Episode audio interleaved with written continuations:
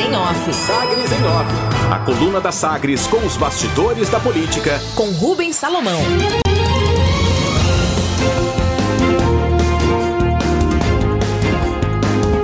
Caiado retoma críticas contra a gestão tucana e pede prazo para realizar mais no governo. O governador Ronaldo Caiado voltou a afiar o discurso para a disputa à reeleição em 2022, durante evento para a inauguração de obras da distribuidora de energia elétrica Enel, em região crucial para o próximo pleito, o entorno do Distrito Federal. A entrega ocorreu em Cidade Ocidental e representa avanço no fornecimento de energia para cidades do entorno de Brasília e da região nordeste de Goiás, onde estão sete das oito cidades onde o governador perdeu a eleição em 2018. Venceu nos outros 238 municípios. Caiado garantiu que tem as regiões mais carentes do estado como prioridade e voltou a adotar ataques contra as gestões do PSDB, com destaque para acusações em várias áreas. Primeiro, a referência de Caiado ao resultado da eleição de 2018 e o trabalho durante o governo. Que é governar? Governar é voltar os olhos apenas para quem tem uma condição de estar ao seu lado ou é ter uma visão maior para estender as mãos àqueles que necessitam e que são mais vulneráveis? Quando eu assumi o Estado, eu quero deixar claro a vocês, graças a Deus nas eleições, eu ganhei em 238 municípios. Eu perdi em oito municípios, dos quais seis no Nordeste goiano, um no entorno de Brasília e um no Médio Norte goiano. Então o pessoal dizia: bom, o Caiado perdeu seis lá no Nordeste goiano, então aquilo ali. Não, mas isso foi compromisso que fiz. Nós não podemos aceitar que as regiões que tenham menor IDH, a menor renda per capita, as menores condições de saúde, educação, emprego, segurança pública e política social, ela seja desconhecida pelos governantes, seja ele governador, seja ele prefeito, seja ele presidente da República. E graças a Deus, como médico que sou, eu tenho a consciência tranquila de que ao chegar ao governo, eu defini quais são as regiões mais carentes do estado de Goiás. Índice multidimensional de carência das famílias goianas. O governador, portanto, citando inclusive o resultado da eleição de 2018. Ronaldo Caiado também falou sobre a gestão passada, voltou a criticar áreas como a corrupção no, no governo passado, os problemas na saúde, na educação, na segurança pública. Usou expressões já conhecidas, como turno da fome em escolas do entorno do DF. Aponta que bandido não tem espaço, ou muda de profissão, ou muda de estado, além de retomar dívidas de repasses a municípios, com 13 meses deixados pela gestão estadual. As pessoas esquecem, o entorno de Brasília tinha uma grande, vamos dizer, uma grande dívida com as crianças. Aqui no entorno de Brasília tinha o quarto turno, conhecido como o turno da fome. A criança tinha apenas um espaço entre os períodos para poder ter algumas horas de aula sem o currículo completo e sem a condição alimentar. Isso existia há, há mais de 15 anos no entorno de Brasília, chamada ali o turno da fome. Acabamos com isso em menos de um ano. Tem que cobrar mesmo, não é verdade? Mas está aqui o prefeito de, da nossa cidade de Águas Lindas. Ah, mas tem um tal de um hospital lá. Tem. O hospital foi inaugurado quatro vezes, nunca recebeu um paciente, nunca nada.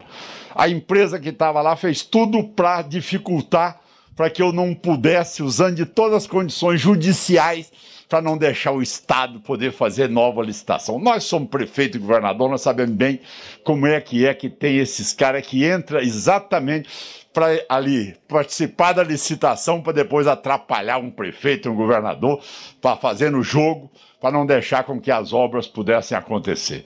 Então essa burocracia é que está impedindo. Agora aqui as pessoas sabem. Essa é uma determinação nossa dada. Esta realidade, ela vai acontecer no meu governo a situação vai ser regularizada de Águas Lindas e o hospital vai ser aberto e vai atender as pessoas na região. Podem ter certeza disso. Governador de Estado, nós víamos as escolas sequestradas pelo, pelas facções criminosas. Nós víamos o narcotráfico comandando e expoliando nossas crianças e usando nossas crianças como distribuidoras de droga no nosso município do interior de Goiás. Isto é compromisso de governo. Graças a Deus, vocês sabem que Deus me poupou do sentimento do medo. E nós temos em Goiás a melhor polícia do país. Nós temos em Goiás a melhor polícia do país. Nós temos aqui a equipe da Rotan, que eu estou vendo presente, tem aqui a nossa Polícia Militar, Corpo de Bombeiro. Essa polícia hoje mostrou que em Goiás o bandido muda de profissão, muda de Goiás mesmo, porque aqui não tem espaço para bandido no estado de Goiás. Esse é um compromisso que nós temos com a qualidade de vida do cidadão. Nossas crianças vão poder viver com tranquilidade nas nossas escolas. Estamos reformando todas as escolas. Estamos, ao mesmo tempo, uniformizando todas as crianças. Além aí das críticas revisitadas ao governo passado, às gestões do PSDB, o governador também agradeceu o apoio mostrado pelo prefeito de Cidade Ocidental, Fábio Correia, do PP, do Progressistas. E o governador pediu de forma implícita apoio para a reeleição. Diz que precisa mais do que nunca que Deus dê vida e mais prazo para que ele possa ter condições de realizar mais. Confira esse trecho aí do discurso do governador Ronaldo Caiado no entorno do Distrito Federal. É você que realmente eu agradeço de público o seu gesto, Fábio. Eu preciso mais do que nunca que Deus me dê vida e que a gente possa pelo menos ter um prazo para a gente poder ter condições de realizar mais. Recebi um governo bloqueado no Tesouro Nacional, sem condições de tirar um centavo emprestado até hoje. Não tive um empréstimo, Salas, até hoje. Bloqueado no Tesouro Nacional e vivendo de liminar do Supremo Tribunal Federal. Agora nós ganhamos por 11 a 0 no Supremo.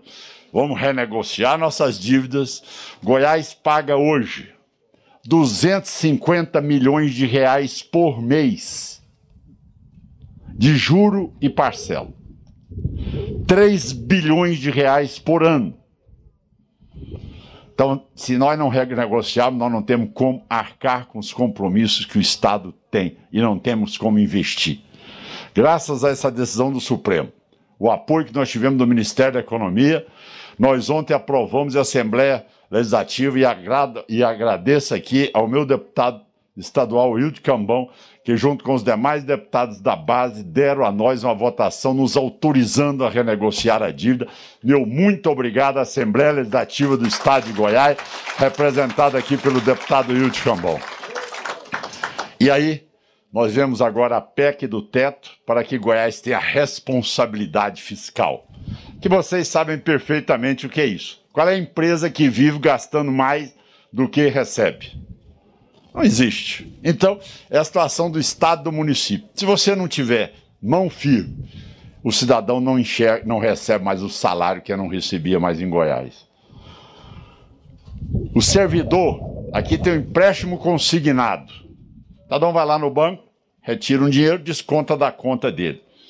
O servidor público de Goiás, quando eu assumi o governo, estava no Serasa, porque a Caixa Econômica denunciava ele. O governo recebia o dinheiro, tirava o dinheiro da conta dele e não passava para o banco.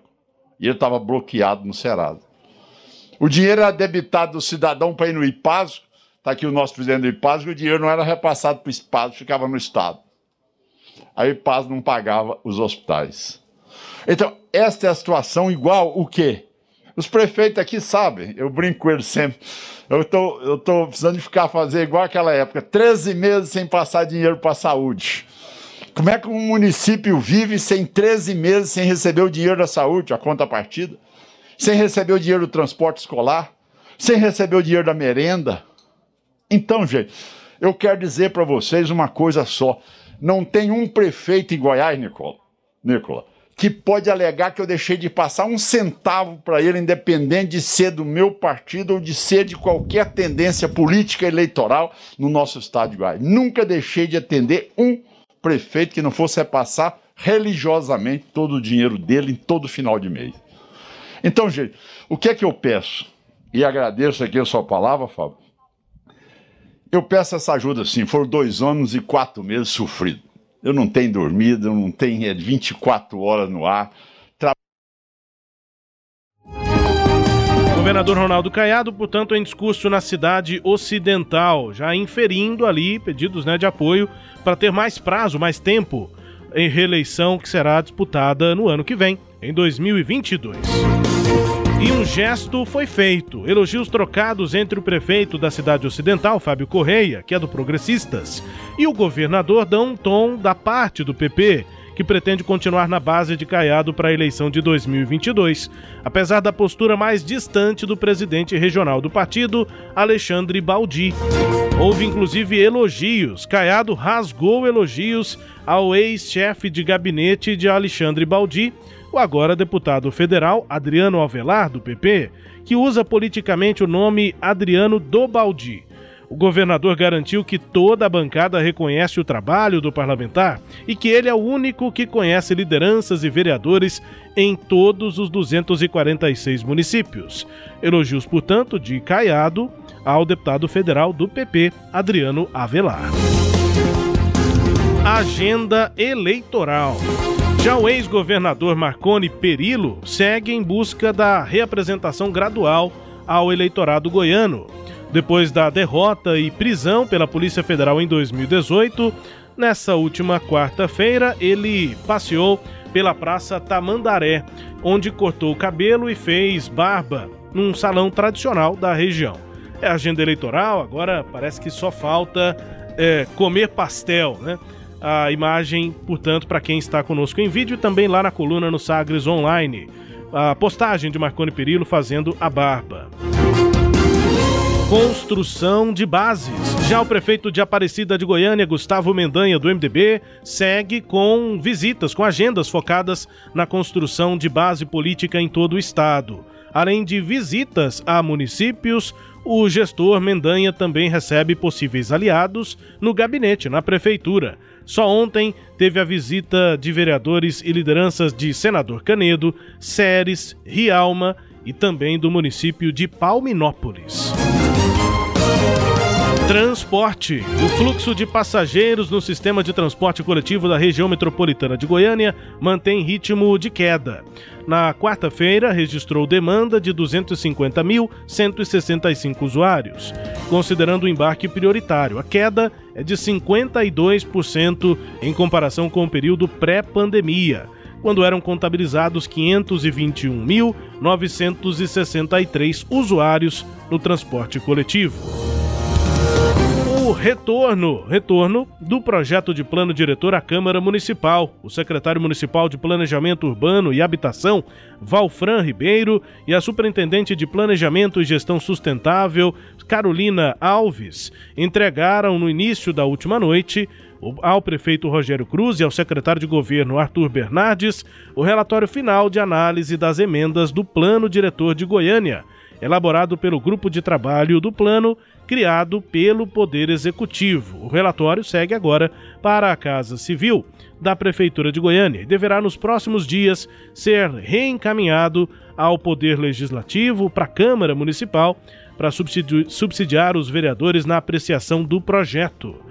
Falando nisso, um grupo de vereadores se adianta nessa discussão sobre a revisão do plano e criaram um grupo de trabalho. Fazem parte desse GT os vereadores Tiago Quiotti, do Avante, Leandro Sena, do Republicanos, Bruno Diniz, do PRTB, Edgar Duarte, do PMB e Ronilson Reis, do Podemos.